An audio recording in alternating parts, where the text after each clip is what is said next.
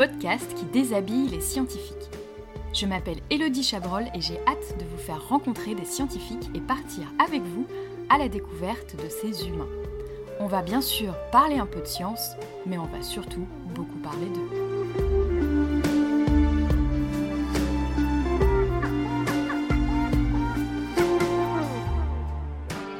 Bonjour à toutes et à tous. Bienvenue dans ce nouvel épisode de Sous la blouse. Aujourd'hui, je reçois Audrey Dussutour, éthologue. Bonjour Audrey.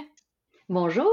Je suis vraiment très très heureuse de t'avoir à mon micro aujourd'hui. Le blob est une superstar maintenant, mais j'avais vraiment envie de parler de toi un peu aujourd'hui. Alors pour commencer ce podcast, là c'est la partie science, je te propose d'enfiler la blouse virtuelle et de nous expliquer tes recherches.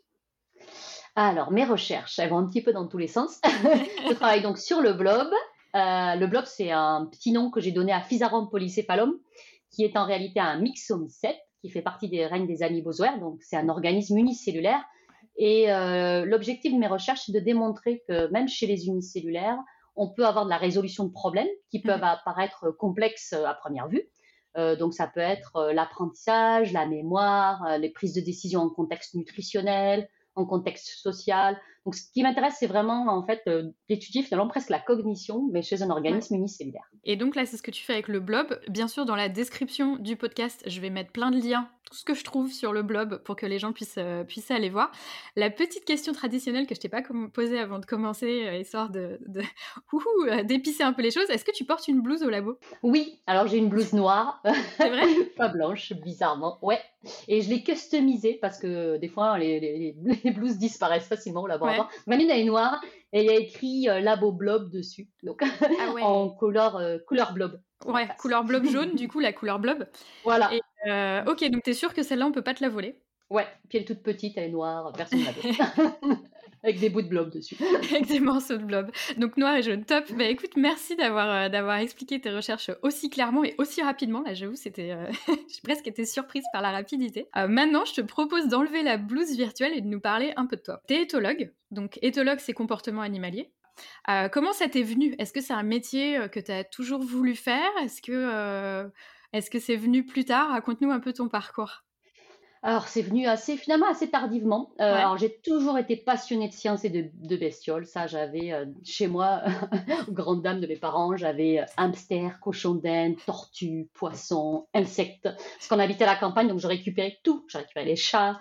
Toujours, euh, et mon rêve, du coup, était de devenir, au départ, ouais. vétérinaire. Ouais, vétérinaire. Forcément, on aime les, les animaux, on veut être vétérinaire.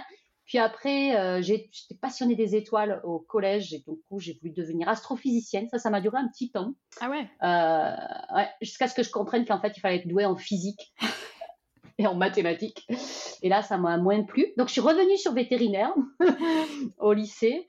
Et, euh, et finalement, après, on est soumis aussi aux pressions un peu sociales. Et voilà. Et donc, mes copines, elles avaient tout en biologie. Ouais. Et du coup, je dis, ah, ben, je viens avec vous en fac de biologie. Ouais. Donc, je suis allée en fac de biologie. Et euh, du coup, en fac de biologie, je me disais, ah, je vais faire euh, généticienne, des neurosciences. Ça me ouais. plaisait beaucoup, les neurosciences. Et euh, j'ai fait un premier stage de neuro et, ouais. Sur les souris. Et là, euh, tu as aperçu que j'étais allergique aux souris. Je ne ouais. le savais pas avant. Ah bon, oui, et donc, j'ai dû arrêter ma carrière sur les souris. ma carrière sur les rongeurs s'est arrêtée là. Arrêtée dans l'œuf. C'était assez drôle parce que c'était avec Laure Verret, qui est une neuroscientifique dans mon labo. On est ensemble maintenant, c'est très rigolo parce qu'on a commencé ensemble en M1 ouais. et maintenant on est dans le même labo. Et elle, elle est vraiment neuroscientifique. Moi, je suis, j'ai du coup changé. Et après, j'ai travaillé sur les abeilles. Pendant, j'ai fait un stage de M1 sur les abeilles. Ouais. Et là, je me suis aperçue que j'étais aussi allergique aux abeilles. La meuf ah ouais. qui a pas de chance quand même. qui a la guigne. J'ai été hospitalisée et tout ça. Enfin, bon, ah ouais, non, vrai. Ok. et ça, tu le et savais euh, pas. C'est non, je ne savais pas parce qu'on ne le sait pas avant de se faire piquer. En fait, je me suis fait piquer deux, trois fois. C'est vrai que j'avais des réactions assez euh, dramatiques, mais la troisième piqûre, là, ça a été euh, vraiment le comble. Ouais. Et du coup, j'ai arrêté là mon stage. Et c'était à la même époque où j'avais des cours d'éthologie et cette matière vraiment me passionnait. Ouais. Et surtout, c'est à cette époque-là que j'ai entendu parler d'intelligence collective, euh, comportement collectif chez les fourmis et tout. Mmh. Et, euh, et j'ai voulu travailler avec un, une personne qui s'appelait Jean-Louis de Neubourg à l'époque, qui était vraiment le ponte en comportement collectif. Ouais. Et euh, il était super. Et il m'a accepté direct. Alors que vraiment, le jour de mon interview, j'ai dit un truc débile. parce qu'il m'a dit ah, c'est quoi ton projet professionnel? Et j'ai dû regarder un peu Béat comme ça. Ah, je veux travailler sur les fourmis. oui, vraiment rien dire. Quoi. Tu le vois dans 5 ans? Avec des fourmis. ouais, c'était un peu ça. Quoi. Mais il était hyper gentil parce que je crois qu'il était aussi intimidé que moi parce que c'est quelqu'un qui est hyper humble. Et euh, comme je l'ai pris un peu de but en blanc dans le couloir, monsieur, je veux travailler avec vous. et euh, j'ai commencé mon stage et ça s'est super bien déroulé, celui-là. C'était mon stage de M2. Sur les on a fourmis, sur le trafic chez les fourmis. Ouais. ouais. On a étudié euh, les problèmes d'embouteillage chez les fourmis avec Jean-Louis. Et, et, ça s'est super bien passé. Donc, je suis arrivée bien classée au M2. Et du coup, j'ai eu une bourse de thèse pour continuer. Mais à l'époque, je voulais rentrer à Toulouse j'avais, parce que j'étais à Bruxelles pendant tout mon stage de M2. Ouais. Et du coup, j'ai fait une co-tutelle. Du coup, j'ai alterné entre Bruxelles et Toulouse pendant trois ans, pendant toute ma thèse. Et euh, c'était vraiment. Euh, enfin, la thèse, c'était assez extraordinaire. J'ai eu la chance d'avoir des encadrants, mais top. Ouais. Je sais qu'il y a beaucoup de gens qui se plaignent de leurs encadrants, mais c'était clairement pas mon cas. Moi, j'ai eu deux personnes, top du top. Et euh, à la fin de ma thèse, j'avais compté des millions et des millions de fourmis. Et j'avoue que j'ai voulu faire un break des fourmis. Ouais. Et je suis partie en postdoc au Canada. Et j'ai été euh, étudier les chenilles sociales, les chenilles qui se suivent à la queue leu Bon, c'est quand même toujours un peu le même projet. Hein. des, insectes, qui se suivent à la queue leu Et, euh, et là, c'était chouette. Mais en fait, les, les fourmis m'ont manqué. Les chenilles, c'est très sympa, mais je sais pas, c'était pas, j'avais pas le même amour. C'était pas la même chose, ouais. Les fourmis, non. Du coup, je suis repartie en postdoc en Australie cette fois. Et euh, je suis repartie sur les fourmis. Et là, j'ai rencontré un professeur extraordinaire qui travaille sur la nutrition. Et euh, alors, on s'est tellement bien entendu. On a fait un projet fou un peu sur la nutrition collective chez les fourmis qui a très bien marché. Et à la fin de mon postdoc, à toute fin, il me dit Audrey, je suis en train d'écrire un livre sur la nutrition. Il me manque en fait qu'un organisme unicellulaire parce que finalement j'ai étudié la nutrition. En fait, il a un paradigme qui teste sur plein d'organismes et il lui manquait que l'organisme unicellulaire. Au cours d'une discussion, on se dit ah mais il y en a un, il est hyper connu. Euh, je crois que c'est l'unicellulaire. Il y a eu un papier dans Nature, un truc jaune là qui résout un labyrinthe. un truc jaune. et finalement, en fait, il y avait une collègue à moi qui en avait dans le labo. Et du coup, je lui dis, est-ce que tu peux me le prêter? On aimerait faire un test avec Steve de nutrition. Ah. Elle m'amène ce truc. Et honnêtement, je suis pas hyper passionnée au départ. Je vois ce truc, ça ressemble à une omelette. et dis, ouais, c'est, c'est cool, t'es sûr que ça bouge et tout. Et puis finalement, on fait un petit test et il s'est avéré, euh, d'une, on a autant euh, dans la science, euh, j'ai eu beaucoup d'échecs. Alors le blob, il s'est avéré que la, manip, elle a marché de suite. Non, mais vraiment là, ah, c'était de la chance. C'était le bonheur. Là, vraiment, c'est le bonheur. Euh, le blob s'est avéré un génie de la nutrition. On croyait même pas aux résultats tellement qu'on les a refaits pour être sûr. Et c'était bon. Ouais, c'était bon. On a fait un très chouette papier. du coup, quand je suis partie, comme c'était à la fin de mon projet sur le blob et qu'on n'avait pas envoyé le papier, la publication, je les ai pris avec moi dans mes bagages au cas où un référé nous demande de refaire des manips et tout ça. Parce que quand j'ai été recrutée au CNRS, j'ai été recrutée sur un projet fourmi, entièrement fourmi, euh, euh, déplacement collectif fourmi. Et du coup, j'ai quand même pris le blob. Et au début, c'est vrai que je ne l'ai pas utilisé parce que la publication, ça s'est bien passé. Et surtout, ça ne faisait pas partie des projets du laboratoire. Ouais, des fourmis, du coup. Mais tu l'as gardé. ça. Et, ah ouais. et j'en faisais en fait en dilettante un peu. Quoi. Le soir, en secret, je travaillais sur le blob jusqu'à ce que j'ai le droit, que je négocie euh, de prendre un thésard dessus. Et là, après, ça a lancé, par contre, là, ça a été que exponentiel après. Oui, bah ouais, parce que là, de plus en plus, à tel point que maintenant, tu travailles plus que sur le blob. Exactement, les fourmis, j'ai dû. Euh, alors, j'ai abandonné les fourmis, j'espère provisoirement, depuis euh, six mois, en fait, depuis le départ de ma postdoc, parce qu'on n'a pas la place. Euh, ne Je peux pas tout faire. et surtout, j'ai pas toute la place que je veux. Euh, et ça, c'est normal, hein, je veux dire. Oui, bah oui. partager. Et euh, du coup, j'ai dû faire un choix. Et euh, vu que, en plus, la majorité des étudiants qui maintenant m'écrivent veulent travailler sur le blog, j'ai décidé de mettre la priorité euh, sur le blog pour l'instant. En tout cas, on verra. C'est devenu les financements, je les ai sur les blogs. Ouais, c'est devenu oui, c'est ça aussi. C'est devenu une superstar. Tout le monde a, tout le monde a envie de travailler dessus. Enfin, oui, c'est. Oui, avant j'essayais chaque fois, euh, j'ai un projet sur les fourmis, mais vous avez aussi ce projet sur les mixomycètes à côté? Et chaque fois les étudiants ils disaient non, non, non, non, je veux pas travailler sur ce truc. et après la sortie du livre euh, et euh, le buzz qu'il y a eu autour du blog, maintenant ça a changé. Maintenant c'est l'inverse. Vous ne voulez pas travailler sur les fourmis? Merci. c'est un peu ça. C'est un peu ça. C'est rigolo comment les choses changent et c'est des effets de mode en réalité. Mais, mais c'est très bien parce qu'il faut des gens qui travaillent sur le blog de toute façon. Et euh, le blob, du coup, ce buzz, là, c'était. Quand est-ce qu'il est devenu une superstar? Il y a quelques années hein? Alors en réalité, c'est une longue histoire. Pour être honnête, c'est une longue histoire. Et le, la première publication, qui était sur la nutrition du blob, comme on l'a publié dans une très bonne revue, elle a eu un peu de presse en fait. Donc les gens déjà en France, ils savaient pas comment l'appeler. Et donc ils ont appelé ça le CNRS l'amibe social, ce qui était un peu faux parce que l'amibe social c'est le cousin du blob, c'est Dictyostelium. Mais bon, à l'époque on n'avait pas de nom pour le blob. C'était Physarum polycéphalum et ça vendait pas très un peu Long. Et, et, en 2016, je... c'est ça. En 2016, je fais un article sur l'apprentissage chez le blob. Et là, des fois, c'est comme ça en science. C'est, euh, je sais pas, le gros buzz médiatique. Tout le monde en parle, même en dehors de la France, etc. Mais vraiment, beaucoup d'appels. Et je me rappelle parce que j'étais au Galapagos à l'époque en vacances, une fois.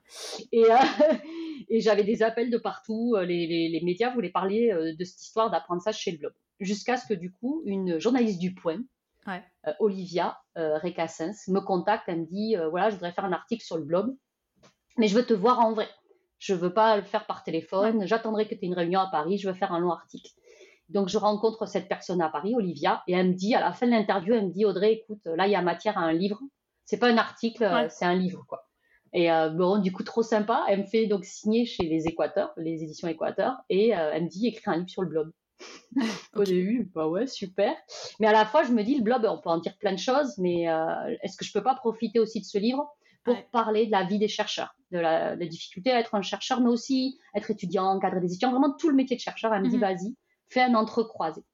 Et donc, on publie le livre, et moi, au début, j'ai, le jour de la publication du livre, j'ai peur je me dis, je voulais, en fait, je veux faire marche arrière, j'ai trop peur parce que j'ai mis beaucoup de mots dans le livre.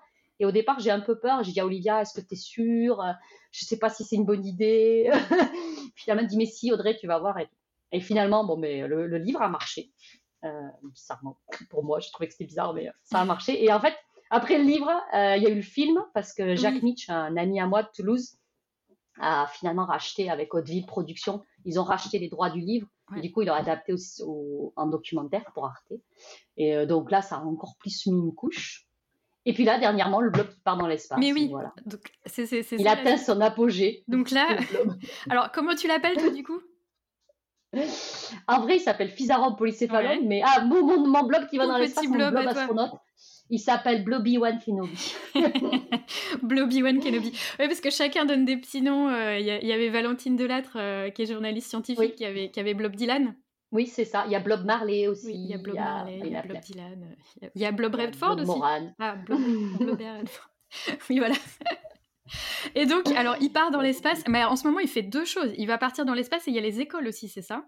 Oui, alors c'est un projet euh, à but éducatif en premier. C'est vraiment pas un projet scientifique. L'objectif de ce, de, cette, de ce gros projet qui s'appelle Élève ton blob que, est de motiver finalement les enfants à faire des sciences, à avoir une démarche de chercheur et surtout euh, bah, de les sensibiliser, bon, bien sûr au spatial, mais aussi les sensibiliser à la biodiversité, puisque le blob, c'est un organisme assez à part qu'habituellement on ne connaît pas, parce qu'on n'en parle pas, mais il y en a plein d'autres, des organismes comme ça dont on ne mm. parle pas. Et euh, donc c'est vraiment motiver les enfants à s'intéresser aux sciences. Et comme le blob, euh, les enfants, ils aiment beaucoup ça, on s'est dit, ah, ce serait une bonne idée. Et ce projet, il est parti, pareil, toujours toujours comme dans la recherche tout le temps, par hasard. c'est parce que j'ai été invitée au CNES à faire une conférence de vulgarisation pour le personnel du CNES. Et à la fin, il y avait le service éducation jeunesse qui était dans la salle et ils sont venus me voir et faire, il faut absolument que la prochaine mission euh, de Thomas Pesquet, on fasse quelque chose sur le blog. Ah, mais... Et ça a marché en fait. Mais t'as dû, mais, mais as dû tellement être heureuse quand ils t'ont dit ça, non? Oui, parce qu'au début, alors au début, au début, j'ai pas trop. En fait, c'est marrant parce que pendant très longtemps, j'ai eu un flou, et je pense que ça dure un an, où je savais pas si ça a été, si c'était validé ou pas validé. Ah ouais. J'avais pas un mail qui me disait, oui, Audrey, c'est bon, on va envoyer le blog. C'est bon, on y va. Coup, Chaque fois, je savais pas si je devais en parler, pas en parler. Ouais. Et, euh, et après, bon, du coup, quand ils m'ont, quand ils m'ont euh, contacté et que du coup, ils m'ont dit, Audrey, il faut faire 6000 blogs. Pardon? Pour les enfants, je dis, ah oui, là, là c'est validé. En effet. là, c'est bon, je avec, euh, avec une étudiante, Célia, que le CNES a financé on a fait des kits blobs pendant trois mois. ah ouais. Euh, on a fait, en fait, c'est surtout Célia, hein, pour être honnête, qui a beaucoup bossé. Et donc, on a préparé tous ces kits pour toutes les écoles de France. Tout le monde peut s'inscrire. ah, génial. C'est CM1, je crois, à, au lycée, ça c'est sûr. Et voilà, et les enfants pourront réaliser en réalité là, exactement la même expérience que Thomas Pesquet dans l'espace. Et c'est quoi l'expérience? On peut, c'est pas un sport. L'expérience, ouais. Non, pas du tout. Euh, c'est, il y a deux expériences, une qui s'appelle exploitation et une qui s'appelle exploration. Dans la manip exploration, le blob il est tout seul dans sa boîte, il n'y a pas à manger. Donc il va se réveiller puis il va chercher à manger. Et du coup il va chercher, il va explorer et on va regarder sa stratégie de navigation, sa, stratégie de recherche dans l'espace et sur Terre. Et dans la manip exploitation, le blob il a quatre flocons d'avoine à, trouver et on va regarder comment il les connecte parce qu'on sait que en réalité il optimise toujours ses trajets et on va voir si dans l'espace il fait pareil. Et après, moi, j'ai rajouté euh, une nouvelle étape à ce projet. C'est un truc un peu fou. Je sais pas si je vais y arriver, mais bon, voilà, je vais quand même essayer. Je voudrais faire écrire une publication à tous ces enfants. Donc, oh. je sais que c'est très euh, connu en Angleterre et euh, aux États-Unis de faire de la citizen science, donc de la science participative. Et donc, le but pour moi, c'est de collecter toutes les données des écoles. Et pour cela, il faut que j'écrive une espèce de fiche pour que les enfants puissent me dire ah ben, euh, à quelle heure ils ont fait la manip, pour quelle température il faisait, quel jour c'était, quelle tête avait le blob, etc. Pour, pour que puis, pour dans les modèles statistiques que je puisse mettre, euh, que je puisse mettre euh, les covariables et tout ça, mm, pour mm. analyser les données. Et l'idée, c'est parce que quand même, on va avoir, c'est comme s'il y avoir 6000 stagiaires en même temps. et qui vont refaire la même manip tous. Et je me dis, bah, c'est peut-être exploitable. Et l'idée, ce serait vraiment de publier où ils soient tous co-auteurs, qu'on se donne, on se donne tous un nom de groupe Ouais. Je sais pas, le groupe ou je sais pas quoi. Et, euh, et on publie, euh, et on publie euh, un papier. Donc là, le CNES a été hyper emballé par cette idée. C'est génial. Bah ouais, non, ce serait génial. Donc j'espère qu'on va pouvoir le faire. Ah ouais, ça serait, ça serait vraiment, vraiment top. Et du coup, c'est les écoles qui peuvent s'inscrire, c'est ça? Oui, c'est les écoles directement, les enseignants. Ouais. C'est une manip qui aura lieu fin septembre, début octobre. Donc c'est pour les classes de l'année prochaine, c'est pas pour les classes de cette année. Et même si on n'est pas sélectionné, si on a envie de faire la manip avec ses enfants à la maison, c'est possible aussi. D'accord. Euh, bon, déjà, il y a plein de revendeurs de blobs sur Internet, donc c'est assez facile de trouver un blob actuellement. Ouais. Et, euh, et surtout, euh, rien n'empêche en fait les gens d'avoir accès au protocole. Et du coup, il y aura un groupe Facebook qui va être créé pour les écoles où les enfants pourront partager leurs photos. D'accord. Et, ah, et les gens pourront s'inscrire aussi sur ce groupe. Donc. Et du coup, Thomas Pesquet fera la même chose? En même temps. Alors voilà, Thomas Pesquet, on lui a donné donc euh, des blobs qui sont dans une petite boîte noire. Et du coup, lui, son rôle, c'est de réhydrater les blobs, c'est de les réveiller. Parce qu'on les envoie en dormance, parce que c'est assez dangereux, euh, les vibrations. Puis bon, ils risquent de se balader pendant jusqu'au moment de la manip. Donc là, l'avantage, c'est qu'il peut les réveiller vraiment quand il veut. Et ensuite, euh, lui, il va récupérer sa carte SD, parce qu'en fait, on a mis une micro-caméra qui est connectée à un petit Arduino dans la boîte, qui prend des vidéos toutes les 10 minutes du blob pour savoir ce qu'il fait. Et donc, euh, toutes ces données, en fait, Thomas va nous les envoyer. Euh, et c'est ce qu'on va montrer aux écoles pour montrer, en fait, euh, oui, ce qu'a fait le blob dans l'espace. Ben oui, et c'est ce que tu fais parce que parfois tu, tu poses des super vidéos ou des gifs de, du blob qui fait des trucs. Tu en avais posté avec Pint of Sand, je me souviens qu'il était fantastique. parce qu'il grandit de plus en plus, il envahit du territoire et puis suivant, tu, si tu mets des flocons d'avoine, c'est ça pour le, pour le diriger? C'est ça. On, on, le met plein de flocons d'avoine, on peut mettre des répulsifs. Alors c'est une technique qui s'appelle le time-lapse. C'est en fait, on prend une photo toutes les 5 minutes et après on, met tout bout à bout à 24 images secondes et du coup ça fait des tout petits films d'une minute à peine. Mais en réalité c'est 48 heures dans la vie d'un blob quoi. Mais euh, voilà, c'est assez, euh, c'est il est très lent le blob quand même. Et, euh, et je crois qu'on l'a pas dit, mais le blob il vit où Normalement? Il vit dans la forêt. On peut en trouver comme ça l'état sauvage? Le blob sauvage. En, fait, il y, a, y, a du, y a du blob sauvage. Alors, Physarum polycéphalum, c'est pas le plus facile à trouver. Mais bon, ses cousins, il y en a plein. Et ils sont aussi sympas à avoir à la maison aussi. Et alors, il faut aller dans les forêts, il faut fouiller la litière, euh, mais de la litière humide, quoi. Donc, il vaut mieux aller euh, après de la pluie, au printemps, quand il a bien plu, mais genre, ça fait 2-3 jours qu'il pleut.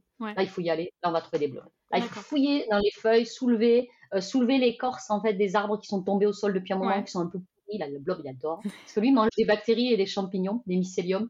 Donc, il va là où se trouve ce type de nourriture. Et surtout, il est à l'ombre tout le temps, donc il est caché. Vous ne le verrez jamais à part son, à part Fudigo septical, cousin de Physarum polycéphalum, qui lui, euh, des fois, il s'expose à la lumière. C'est une forme de grosse éponge et celui-là, il est, ouais. lui, il est, lui, il est un peu spécial. C'est celui qu'on appelle vomit chien en anglais. Dog vomit. vomit chien, oui, oui, vous avez bien entendu. et en espagnol, c'est caca de luna.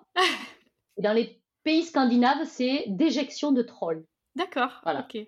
Mais en France, il a un petit nom aussi. Bizarrement, c'est le seul qui a un petit nom. Mais parce que nous, on est des poètes en France. Il s'appelle Fleur de Temps. Oh, c'est beaucoup mieux que caca de, euh, que vomi de. Voilà. ça. Mais Physarum polycéphalum n'avait pas de nom. D'accord. Et du coup, on l'a appelé le blob. Et le blob, il est toujours jaune. Ou alors, Physarum polycéphalum est toujours jaune. Donc le blob est toujours jaune. Et euh, ces cousins, là, je viens de récupérer un cousin qui s'appelle Physarum roseum, qui est rouge. Ah, ok. Pas mal. Et il est, pareil. la variante en rouge. Ouais, c'est sa variante en rouge. Alors, il est très très lent. Il est très très lent, mais il ressemble comme euh, de gouttes d'eau, mais en rouge. Et aujourd'hui, j'ai une étudiante qui m'a amené un truc violet qu'elle a trouvé. On va voir si c'est un blog ah. ou pas. Les gens me ramènent des choses. Oui, c'est sûr. Tiens, je suis partie en forêt ce week-end. Regarde, je t'ai ramené ça. C'est un peu ça. Alors, ben non, c'est vraiment du vomi de chien pour la peine. voilà, c'est ça, c'est un peu ça. Un jour, j'aurai une mauvaise surprise. et donc, je comptais te poser la question. Donc là, tu as dû faire le choix entre le blob et les fourmis. Est-ce que euh, les fourmis, tu as, envie, as quand même envie d'y retourner, tu me disais tout à l'heure?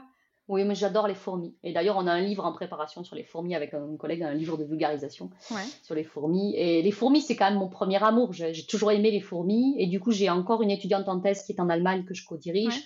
Et j'ai aussi un étudiant en master au Danemark que je co-dirige, avec qui j'ai des visios toutes les semaines. On parle fourmis toutes les semaines. Donc, j'ai pas lâché les fourmis. Je review encore plein de papiers sur les fourmis. Mais c'est vrai qu'expérimentalement, actuellement, je fais euh, plus d'expérience dans mon laboratoire. Mais c'est à mon avis, c'est que provisoire, parce que si un jour il y a un étudiant hyper motivé qui vient me voir, je veux absolument travailler sur les fourmis, peut-être ça reprendra. Mais euh, donc s'il y a quelqu'un de hyper motivé sur les fourmis, il sait où aller.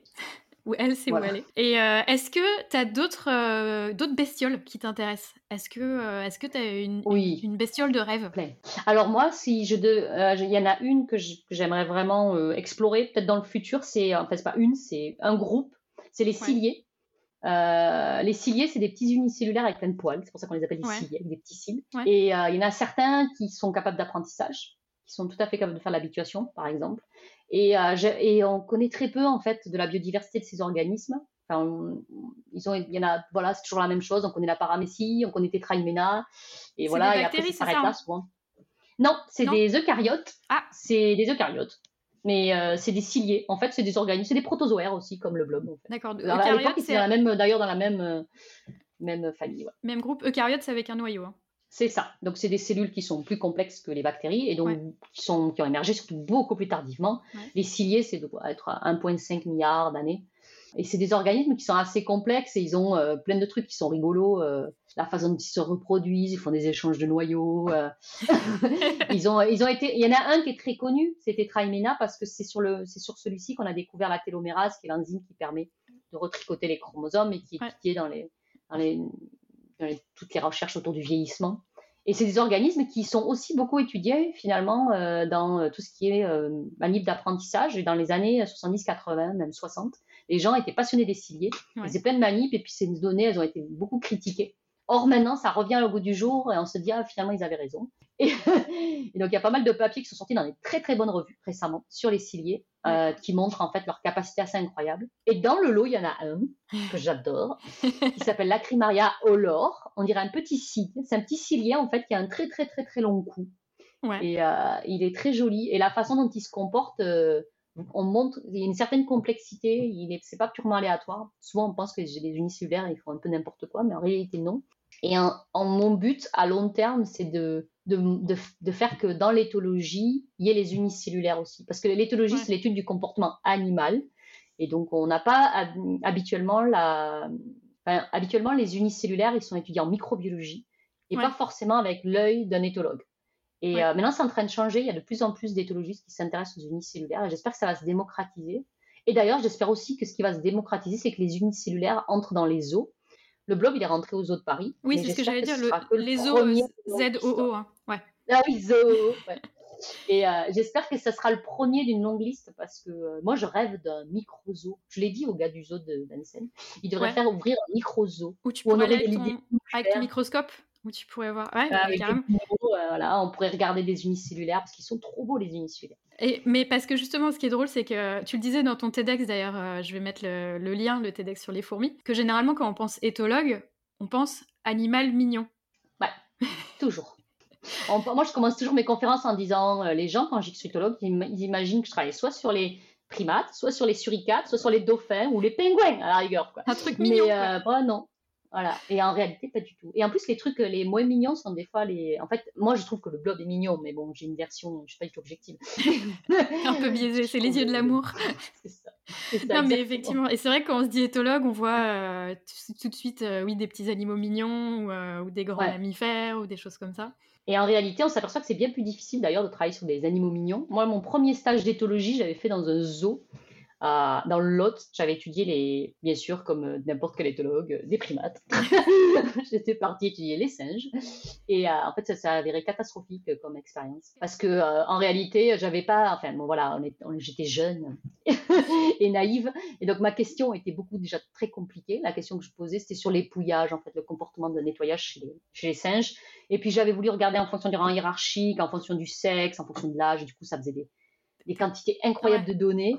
Et en plus, comme c'était des singes à la forêt, euh, forêt des singes dans le Lot, ils étaient quand même pas, ils avaient pas trop peur de l'humain, quoi. Et donc j'avais ma petite caméra et les singes passaient leur temps à venir et secouer mon tripode comme ça. et euh, du coup, bon voilà, j'ai des films tout saccadés. et surtout, il y en avait plein qui s'asseyaient à côté de moi et du coup, c'était. Ah ouais, c'est un peu. vraiment. Et puis, je me suis retrouvée avec trop de données, euh, pas assez de réplicas, incapable de faire des stats.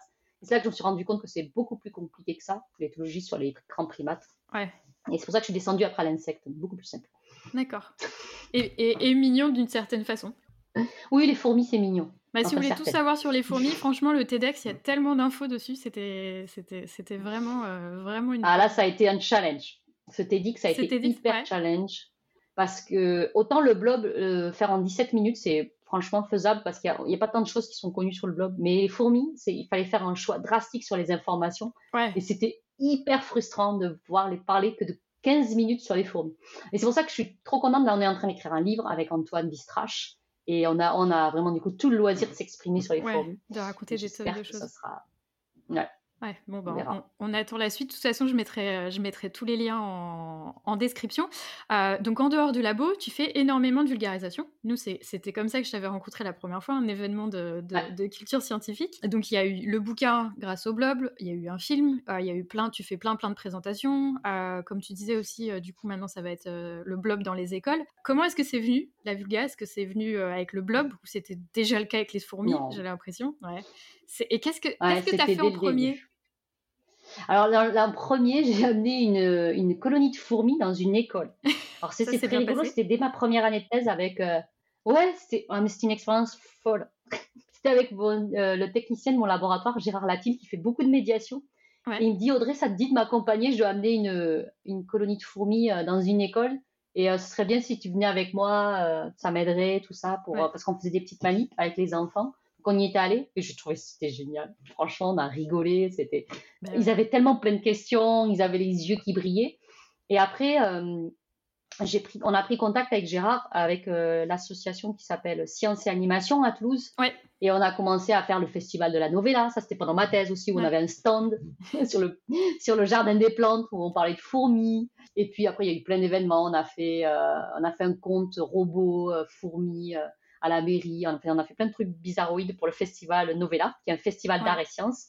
Et on a continué avec les écoles, avec euh, les associations La main à la pâte euh, et des choses comme ça. Puis après, il y a eu des, conférences avec une association qui s'appelle Les Étoiles brillent pour tous, où je suis allée euh, dans une prison faire une conférence, dans une ah maison de retraite. Et, et, en réalité, je donne beaucoup de conférences auprès des, des associations. mais aussi plus pour des think tanks qu'ils appellent, là, comme TEDx ou des choses comme ça. Et, euh, et donc voilà, donc c'est euh, la médiation, elle a commencé vraiment dès la première année de thèse et j'ai jamais, jamais, jamais quitté en fait. Ouais, tu as toujours fait depuis euh, que tu es chercheuse en fait toute ta carrière. Est-ce que tu penses que ça t'aide dans ton métier de chercheuse? Oui, beaucoup parce que je me dis que si je suis pas capable d'expliquer aux enfants, c'est que j'ai pas compris. Ouais. non mais c'est vrai, ça permet de voir son, son, projet différemment aussi parfois, tu vois, avec. avec et puis il pose des questions hyper pertinentes. Il pose des questions hyper pertinentes. Le grand public est toujours très pertinent. Moi, je trouve que je suis sûre avoir eu des, même des idées de manip euh, grâce au grand public. Ça, c'est sûr. Les seuls moments en réalité où j'ai pas fait de médiation, c'était pendant les post-docs parce que j'étais à l'étranger et que c'était plus difficile. Mais euh, en réalité, euh, c'est vraiment, c'est hyper enrichissant. C'est ça prend beaucoup de temps. Faut pas être, euh, voilà. Oui, c'est clair. C'est sur ton, c'est sur ton temps libre que tu faisais ça au départ? Tu continues. Alors oui, toujours mon temps libre. C'est le week-end. Euh, les conférences souvent c'est le soir. Euh, souvent je pose des jours en fait pour en faire. Après le CNRS, il faut savoir que c'est quand même un organisme qui qui nous soutient beaucoup là-dessus. Il encourage beaucoup la médiation. Donc je veux dire, c'est sûr que je pourrais pas faire 100% de médiation, mais euh, ils encouragent quand même, ils me soutiennent. Le service com à Toulouse, ils sont top. il nous protège aussi de certaines manières si on est trop sollicité. Oui. Il n'hésite pas à nous dire, voilà, voilà. Et, euh, mais vraiment, non, non, moi j'aime beaucoup. C'est vrai que ça, pendant la, la, promotion pour le livre, c'était tout le temps et j'avoue que j'avais été un petit peu fatiguée. Mais, euh, mais là, j'ai réussi aussi à m'organiser. C'est parce qu'au début, je ne savais pas dire non. Donc à chaque fois qu'on me demandait de bah parler du blog, je venais parler du blog. Ouais. J'avais du mal à dire non. bonjour, vous avez 5 minutes pour parler du blog C'est ça, exactement ça. Ah, bonjour, est-ce que vous voulez venir euh, à Strasbourg parler du blog la semaine prochaine? Ah, Ok. non, mais là, je fais plus attention. Je fais plus attention. Et je, et je dis merci le Covid pour la visio, parce qu'on se aperçoit qu'on peut faire des conférences en visio, sans problème aussi. Ouais, effectivement, il y a plein d'événements en ligne, du coup, ça... peut-être qu'il y, en a eu, y en a eu plus, peut-être. Hein, donc, je sais pas si ça t'a pas, au final, pris plus de temps, mais tu peux faire plus de choses le temps que tu prenais en te déplaçant avant, euh, aller un peu partout en France, bah là, à la limite, euh, tu es chez toi. Et, euh, c'est ça. Et du coup, tu. Exactement. Moi, je trouve que c'est pas mal parce que l'interaction, elle se fait. Là, mmh. j'ai fait deux, deux, interventions pendant le tout premier confinement avec deux associations toulousaines. C'était très rigolo parce que j'avais l'impression que j'étais dans la télé et les gens ils étaient sur des canapés comme ça. Je les voyais sur les petites vidéos. Ils étaient assis dans leur canapé comme ça et ils me regardaient comme si j'étais la télé. Et euh, il posait plein de questions. C'était hyper interactif. J'avais peur au départ que les gens ils s'en aillent. Et en fait, pas du tout. C'était assez vivant. Ouais, bien repensé. qu'une vraie conférence. Ouais, le chat bien repensé, les événements online en fait bien repensés, bien gérés. Euh, généralement, il y, y, a plein de questions. On a fait Pint of Sense l'année dernière en ligne et euh, j'étais surprise. Le chat était en feu, quoi. C'était vraiment chouette. Ah ouais, c'est. Non, non, c'était top. Franchement, j'ai pas eu trop la frustration qu'on a plus avec les séminaires scientifiques, ouais. où vraiment là, la discussion se fait moins facilement. Autant avec le grand public, j'ai pas, j'ai pas ressenti ça en fait. J'ai pas ressenti de frustration. Ouais. Bon, bah, c'est chouette. Bah, tu as pu continuer à faire, à faire de la vulgarisation. Et en dehors du labo et de la vulgarisation, est-ce que, qu'est-ce que tu fais pour te changer les idées? Est-ce que tu as des hobbies? Parce que, bon, le globe, est-ce que tu en as un à la maison déjà? Oui, j'en ai plein. J'en ai plein. Là, j'en ai juste à côté. Là, d'ailleurs, je fais des tests. j'en ai plein à la maison. Parce qu'en fait, il y en a certains qui demandent du soin quotidien, donc je les ramène. Euh, il y a ceux que je prends en vacances. Ce week-end, je suis partie et je les ai pris avec moi parce que voilà, c'était un week-end de trois jours. Je savais qu'ils n'allaient pas tenir, tout ça. tu t'es jamais fait arrêter d'ailleurs à l'aéroport ou euh? Non, alors euh, quand je les prends à l'aéroport, je les prends séchés, donc les gens ils savent pas ce que c'est. D'accord. Que je, je tremble un herborium ou un truc ouais. ça. Donc, comment on dit? Si, un, herbe, un ah. herborium, on dit Je sais plus comment on dit. Herbarium? Euh, Herbier, un herbier, un herbier, je suis un herbier. herbier. voilà. Ouais, du coup, euh, quand tu le fais sécher, c'est sur du papier, c'est ça? Tu as des petits morceaux de papier? Ouais, c'est ça. Donc, c'est des petits bouts de papier, donc euh, ça, je peux ça va. Mais, mais c'est vrai que le blog m'accompagne au quotidien. Il fait partie de ma vie tout le temps. C'est ton compagnon C'est vrai. c'est mon compagnon. Je l'aime beaucoup. et après, non, si, je fais quand même des choses un peu en dehors de la science. C'est vrai que mon temps est, en dehors de la science est très réduit. En réalité, je pars très peu en vacances, jamais pratique. Mais euh, je profite quand même de mes soirées euh, et de mes week-ends. Et euh, ma deuxième passion, c'est le cinéma. Moi, j'adore le cinéma. Ah, ouais. Voilà. C'est ma deuxième passion, c'est le cinéma. Alors, depuis un an, si je dois faire, si je fais pas du blog, je fais, je regarde des films. Oh, mais si, on peut regarder des films. Je regarde les vieux classiques, tout ça. J'adore ça. C'est quoi ton film préféré que tu serais capable de revoir J'en ai pas de film préféré. On me pose souvent cette question, mais j'en ai pas. Je pourrais pas choisir parce que ça dépend trop de l'humeur. Ouais, c'est ça. Hein. c'est exactement ça. Suivant l'humeur, j'ai un film préféré. Mais euh, tu vois, si je suis un peu fatiguée, ça sera plutôt celui-là. Mais du coup, les. Bah, hier. Ouais. Hier, par exemple, j'ai regardé La Ligne Rouge à nouveau pour la, je pense, la quatrième fois de Terence Malik parce que euh, mon copain l'avait pas vu. Et je lui dis, ah, t'as pas vu ce film, c'est pas, pas croyable que t'aies pas vu ce film. et je le regarde avec plaisir, je vois le cadrage, j'adore. Parce qu'en plus, il montre beaucoup la nature, Terence Malik, j'aime beaucoup. Euh, et, du coup... Mais voilà, ça, moi, ça me gêne pas quand j'ai aimé un film, je peux le regarder plein de fois. Ouais, ouais mais tu le redécouvres toujours un petit peu en fait. Ah, Parce que suivant ton humeur du jour, tu le vois pas de la même façon, j'ai l'impression. Exactement. Tu vois, il y a des Exactement. films. Euh, et du coup, vraiment, le cinéma, ça aurait été. Euh, ouais, si j'avais dû avoir une peut-être quelque chose dans le cinéma. Et du coup, bah, avoir fait un film avec le blob, c'est un peu, ça, ça, a dû être la consécration. C'était ton truc préféré de vulgarisation? Alors, euh, ouais, c'était super chouette. Franchement, ça, c'était une chance absolument énorme. Et en plus, j'ai travaillé avec quelqu'un que j'adore qui s'appelle Jacques Mitch. Ouais. Et Jacques Mitch, en plus, c'est, euh, il faut, c'est aussi, il fait partie de mes débuts de médiation parce que j'avais fait son pilote. À l'époque, euh, il créait une petite série pour Arte qui s'appelait Qui cherche cherche. Ouais. Et, et c'était montrer des chercheurs pendant deux minutes, juste deux minutes. Ouais. des tout petits trucs. Et il avait, il m'avait utilisé comme pilote. J'avais, il avait fait une petite et il avait montré ça à Arte en disant, ben voilà, je vais vous en vendre d'autres. Donc moi, j'étais le pilote. Donc ça m'avait fait rire. Après, j'ai fait un vrai avec lui à nouveau. et euh, quand il a lu mon livre, comme je le mentionnais dans mon livre, il m'a dit, ah Audrey, il faut faire un film de ce. Et alors, euh, du coup, j'ai, c'était très rigolo parce que l'éditrice Olivia avait aussi une amie qui était productrice. Donc j'ai dit, écoute, si on mettait nos amis ensemble, ça fait un film. Mais ton amie productrice, c'est mon ami réalisateur, et ça fait un film et ça, ça a marché. Et, ça et du coup, c'était chouette parce que faire un film avec quelqu'un qu'on apprécie, avec qui on aime ben travailler, qui a en plus un peu une vision euh, qu'on partage, et, on a, et du coup, on a voyagé, on est parti au Japon, enfin, c'était top. C'était génial. Et la première fois que tu l'as regardé, c'était quoi la sensation? Alors, j'aime pas trop regarder euh, les films dans lesquels j'apparais. Pour être honnête, je n'y réécoute jamais une émission de radio. Donc, je suis désolée, je réécouterai pas ce podcast. non, mais entendre sa propre voix, c'est horrible. Et, se, voir en vidéo. Ça, c'est mimiques. Mimique, ça. Mais bon, le film, j'ai été le voir parce que j'étais quand même à l'avant-première quand il a été projeté à Toulouse. Forcément, quand même. Et non, j'étais super contente du résultat. Je trouve qu'il a, fait un, il a fait un travail formidable, Jacques. C'est et puis on voit l'atmosphère qu'il y a dans le film, elle transparaît dans le, dans le documentaire. Et puis euh, vraiment, en plus, je trouve que même il a réussi avec la qualité de l'image à retranscrire un peu l'atmosphère dans chaque pays qu'il y avait. Ça, c'était chouette, je trouve. Cette sérénité au Japon, on le voit dans l'image. C'était super ah, chouette. Génial. Non, non, c'était euh, top. Franchement, ça pouvait pas mieux se passer que ça. Le film, il est euh, visionnable quelque part là? Alors, il est en DVD. Euh, mais après, je ne sais pas s'il est encore sur une plateforme. Je mettrai le lien pour le DVD. Il est resté longtemps en VOD. Il est resté longtemps en VOD sur Arte, mais je crois qu'il n'y est plus. Bah écoute, je, je, ferai mes petites recherches et puis, euh, et puis je, je, mettrai ça. On arrive euh, à la fin du podcast. Est-ce que tu as un mot de la fin ou quelque chose que tu n'as pas eu le temps d'aborder, un truc que, que, tu veux dire pour clôturer cet épisode?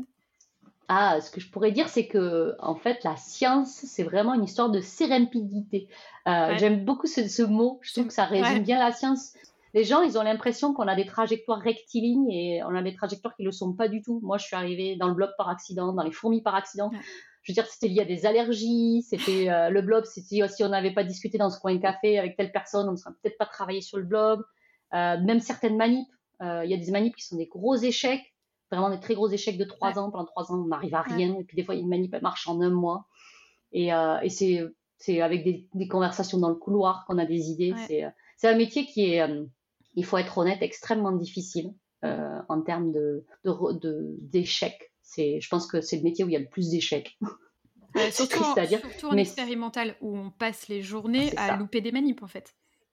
Exactement, on loupe des manips on se fait rejeter des papiers, on se fait rejeter des demandes de financement, donc on, on s'endurcit beaucoup. Mais à la fois, je dirais que le, revers, c'est que c'est un métier passion. Mm. Euh, on apprend des choses nouvelles tous les jours quand même. C'est rare hein, un métier où on apprend des choses nouvelles tous les jours. Et, euh, et moi, je trouve que c'est un métier magnifique, mais je comprends en fait que les gens soient un peu, euh, un petit peu, comment dire, pas hyper motivés parce que c'est, il faut se battre beaucoup, et surtout à l'heure actuelle où il y a très peu de postes et très peu d'argent dans la recherche. C'est vraiment un moment critique actuellement. Et ça, ça me touche beaucoup. C'est pour ça que je communique aussi beaucoup là-dessus. Mm. Il faut absolument, absolument, absolument financer la recherche fondamentale. Et surtout pas se focaliser sur la recherche appliquée. C'est pour moi la plus grosse bêtise qu'on pourrait faire. Et, euh, du coup, euh, ça sera mon combat. Non, mais surtout que la recherche fondamentale, au final, c'est des, des informations qui, plus tard, on ne sait pas qu'elles vont être utiles, à quoi elles vont être utiles plus tard, mais il y a tellement de recherches appliquées. Donc en gros, la, la recherche fondamentale et la recherche appliquée, fondamentale, c'est des infos qui ont l'air inutiles sur le moment, et appliquée, c'est en gros qu'on va appliquer pour guérir une maladie, pour voilà. Euh, sauf qu'il y a plein plein de choses de nos jours qui sont de la recherche appliquée, qui se reposent sur de la recherche fondamentale il y a 10 ans. Donc, pratiquement, je dirais, l'entièreté de la recherche appliquée. Donc en fait, c'est vrai que malheureusement, la recherche fondamentale, parfois, euh, les financements ne voient pas l'intérêt, se disent, bah non, euh, c'est pas appliqué, on va pas, euh, on va pas guérir une maladie ou quoi. Mais ouais, mais peut-être que on, pourra, dans 10 ans, guérir une maladie. Peut-être que le vaccin anti-Covid-19... Eh ben, non, mais c'était de la science fondamentale au final. Hein. Bien sûr, Bien sûr, je veux dire, les trucs d'ARN messager, c'était, euh, ça vient euh, de l'université, en réalité. Euh, si le vaccin a été mis au point si rapidement, c'est en partie grâce à, des, grâce à, la recherche qui était inutile. Et les gens ont tendance à l'oublier, voilà. Et ça, c'est à mon avis, la plus, ce sera la plus grosse bêtise de l'histoire s'ils ont mm. continué à aller dans cette direction-là, mm. à piloter la recherche. Pour moi, le pilotage de la recherche, c'est pas constructif. Je suis bien d'accord avec toi. Eh ben, c'est un, super mot de la fin, en tout cas. Merci beaucoup euh, d'avoir partagé pour tout ça lors de ce podcast. Merci Audrey euh, d'avoir euh, donné un peu de Merci temps. à toi. je suis vraiment très très contente. je ne te ferai pas réécouter cet épisode, mais en tout cas, j'espère que, que les auditeurs et auditrices auront apprécié. Merci beaucoup et à bientôt. Merci, à bientôt. Voilà, ça y est, c'est tout pour cet épisode de Sous la blouse. J'espère que vous l'avez apprécié. N'hésitez pas à le noter sur votre plateforme de podcast préférée et à le partager. En attendant, vous pouvez me retrouver sur Twitter, at sous la blouse, et sinon, à très bientôt pour un prochain épisode.